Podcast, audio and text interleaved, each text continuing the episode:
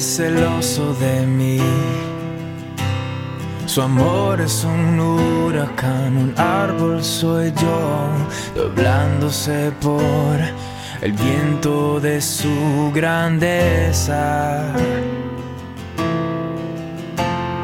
Cuando de repente mis aflicciones se van eclipsadas por su presencia. Y al estar allí reconozco tu amor y cuán grande es tu afecto por mí. Oh, cuán grande es su amor. Oh, cuán grande,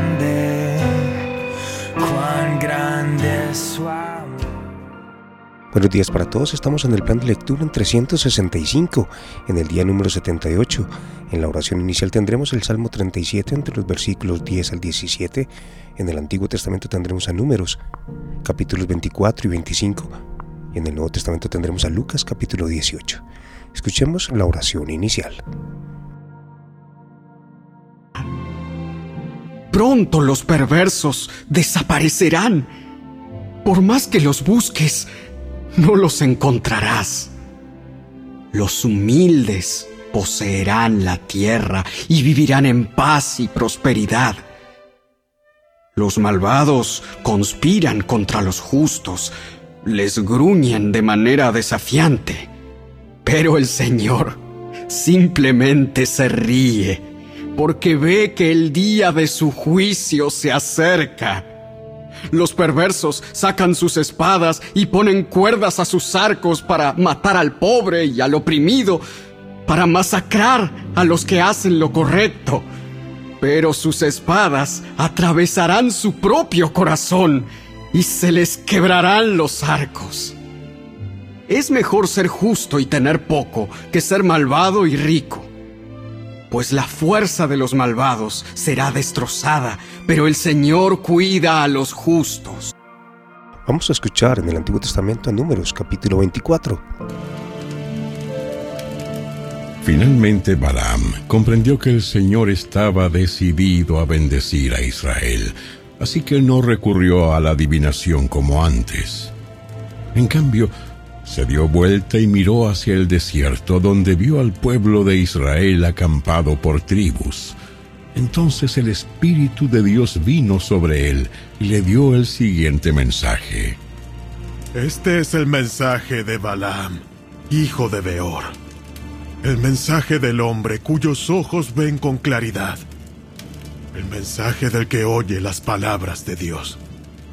Del que ve una visión que proviene del Todopoderoso y se inclina con los ojos abiertos. Qué hermosas son tus carpas, oh Jacob. Qué bellos son tus hogares, oh Israel. Se extienden ante mí como arboledas de palmeras, como jardines por la ribera. Son como altos árboles plantados por el Señor, como cedros junto a las aguas. Agua fluirá de sus cántaros. Su descendencia tendrá toda la que necesite. Su rey será más grande que Agag. Su reino será exaltado. Dios los sacó de Egipto. Para ellos, Él es tan fuerte como un buey salvaje. Él devora a las naciones que se le oponen, quiebra sus huesos en pedazos y las atraviesa con flechas. Como un león, Israel se agazapa y se tiende, como a una leona. ¿Quién se atreve a despertarla? Bendito todo el que te bendice, oh Israel, y maldito todo el que te maldice. Entonces el rey Balac se enfureció contra Balaam y en señal de enojo palmeó las manos y gritó. Yo te llamé para maldecir a mis enemigos. En cambio, los has bendecido tres veces. ¡Fuera de aquí ahora mismo! ¡Vuelve a tu casa! Te prometí una generosa recompensa, pero el Señor te ha impedido que la recibieras. ¿No recuerdas lo que expliqué a tus mensajeros? Dije, aunque Balak me diera su palacio repleto de plata y oro, no podría hacer absolutamente nada en contra de la voluntad del Señor. Te advertí que únicamente podría decir lo que el Señor me dijera. Ahora me regreso a mi propia gente. Pero primero, déjame decirte lo que los israelitas harán a tu pueblo en el futuro. Balaam dio el siguiente mensaje. Este es el mensaje de Balaam, el hijo de Beor. El mensaje del hombre cuyos ojos ven con claridad. El mensaje del que oye las palabras de Dios. Del que tiene conocimiento dado por el Altísimo del que ve una visión que proviene del Todopoderoso y se inclina con los ojos abiertos. Lo veo a él, pero no aquí ni ahora. Lo percibo, pero lejos, en un futuro distante. Una estrella se levantará de Jacob. Un cetro surgirá de Israel. Aplastará la cabeza del pueblo de Moab y partirá el cráneo de la gente de Set tomará posesión de Edom y Aseir.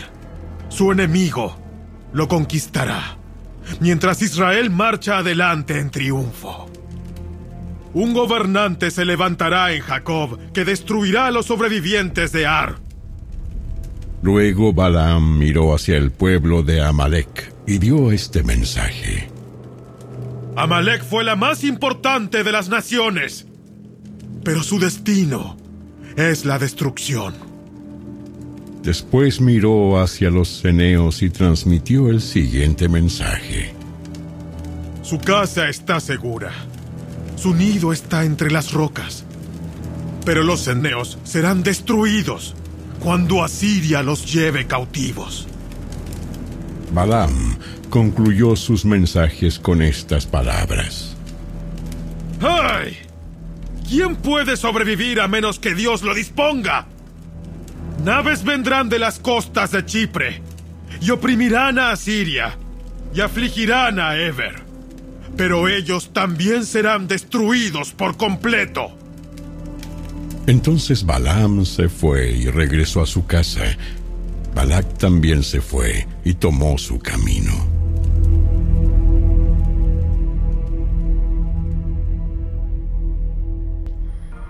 Continuemos con números, capítulo 25.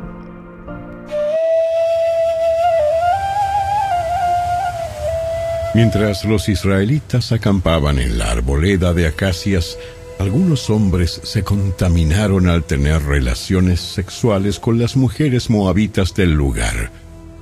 Estas mujeres los invitaron a los sacrificios a sus dioses, Así que los israelitas festejaron con ellas y rindieron culto a los dioses de Moab.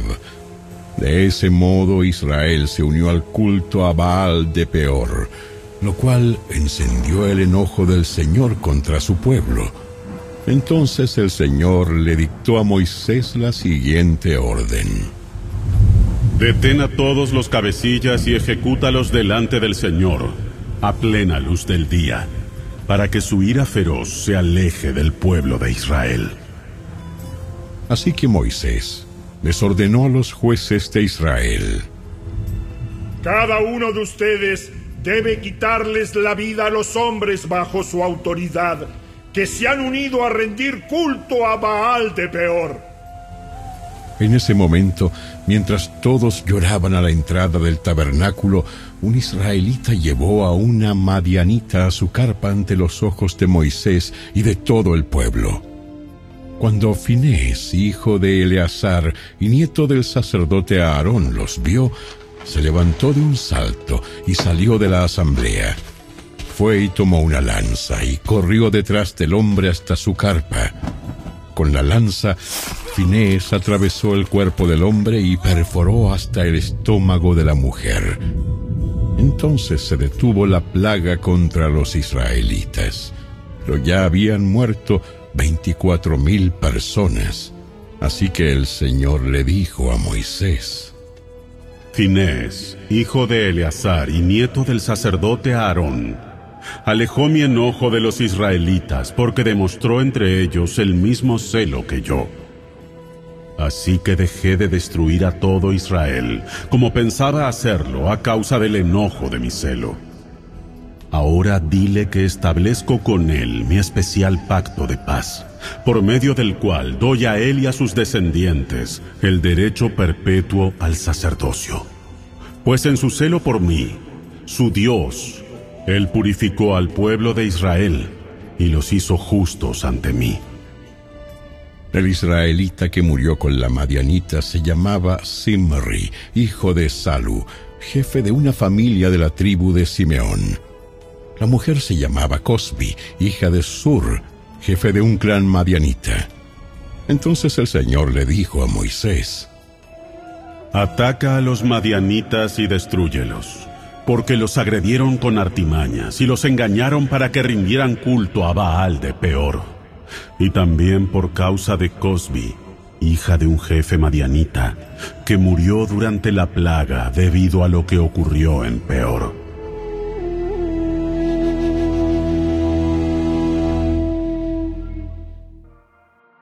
Muy bien, vamos ahora al Nuevo Testamento, a Lucas capítulo 18. Escuchemos. Cierto día, Jesús les contó una historia a sus discípulos para mostrarles que siempre debían orar y nunca darse por vencidos. Había un juez en cierta ciudad que no tenía temor de Dios ni se preocupaba por la gente. Una viuda de esa ciudad acudía a él repetidas veces para decirle, hágame justicia en este conflicto con mi enemigo. Durante un tiempo, el juez no le hizo caso, hasta que finalmente se dijo a sí mismo, no temo a Dios ni me importa la gente. Pero esta mujer me está volviendo loco. Me ocuparé de que reciba justicia, porque me está agotando con sus constantes peticiones. Entonces, el Señor dijo, Aprendan una lección de este juez injusto. Si hasta él dio un veredicto justo al final, ¿acaso no creen que Dios hará justicia a su pueblo escogido que clama a él día y noche? ¿Seguirá aplazando su respuesta? Les digo, Él pronto les hará justicia. Pero cuando el Hijo del Hombre regrese, ¿a cuántas personas con fe encontrará en la tierra? Luego Jesús contó la siguiente historia a algunos que tenían mucha confianza en su propia rectitud y despreciaban a los demás. Dos hombres fueron al templo a orar. Uno era fariseo y el otro era un despreciado cobrador de impuestos.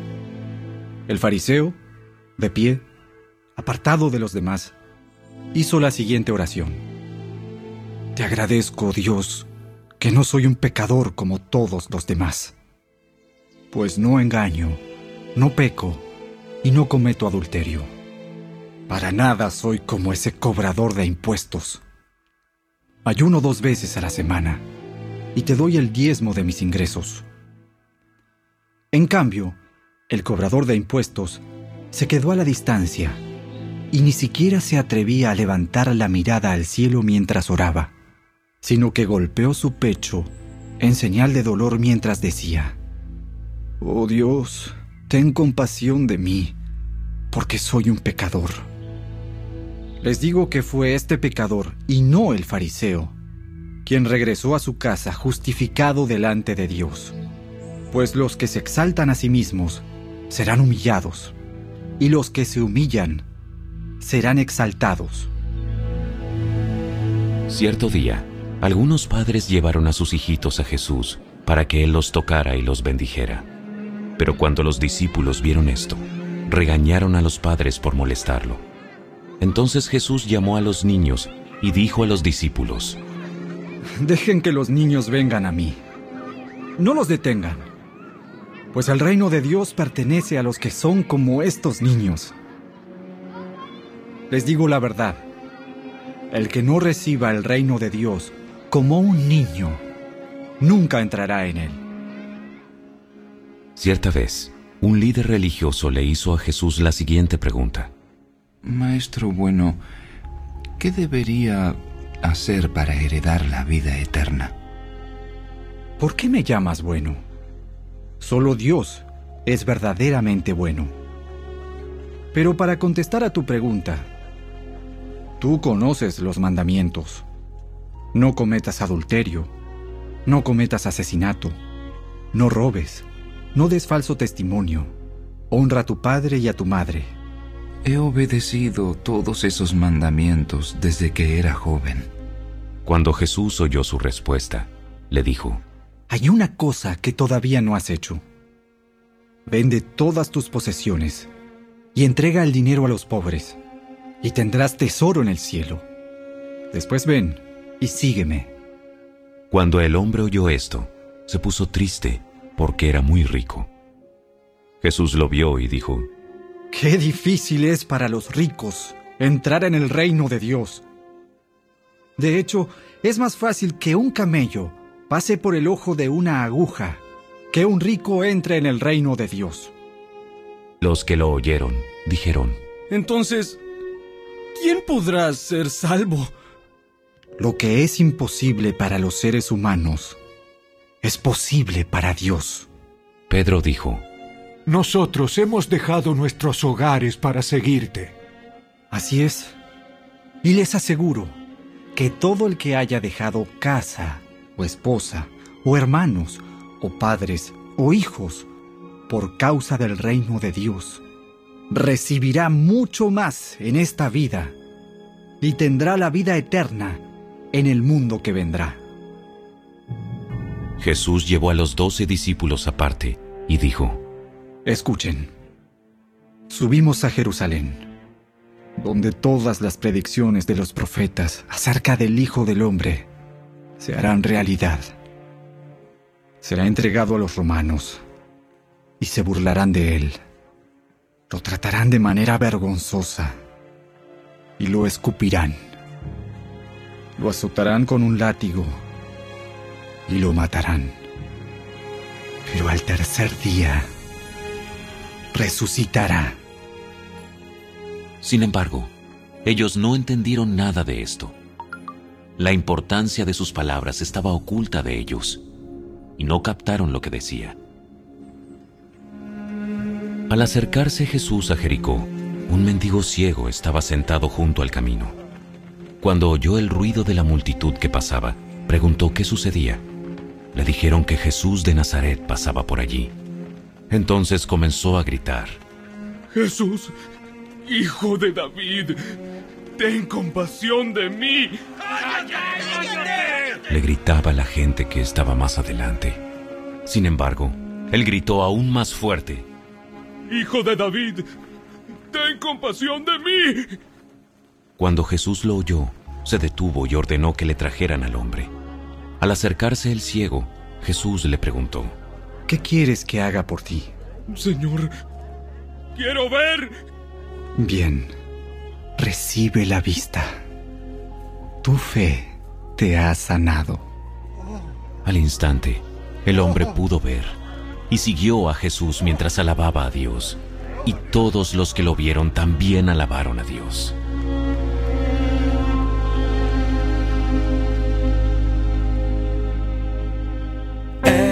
Celoso de mí. Su amor es un huracán, un árbol soy yo, doblándose por el viento de su grandeza.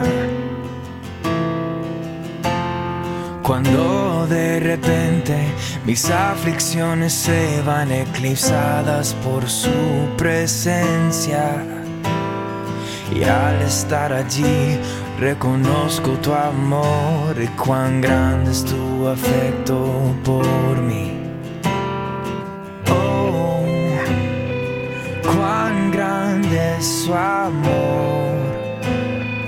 Oh, cuán grande, cuán grande es su amor.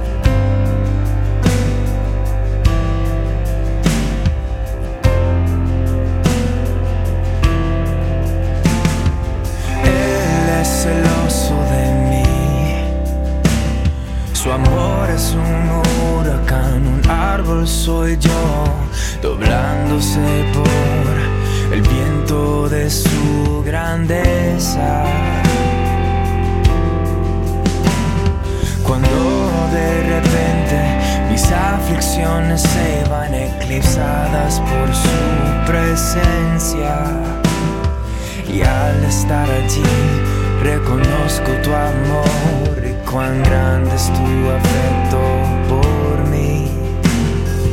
Oh, cuán grande es su amor.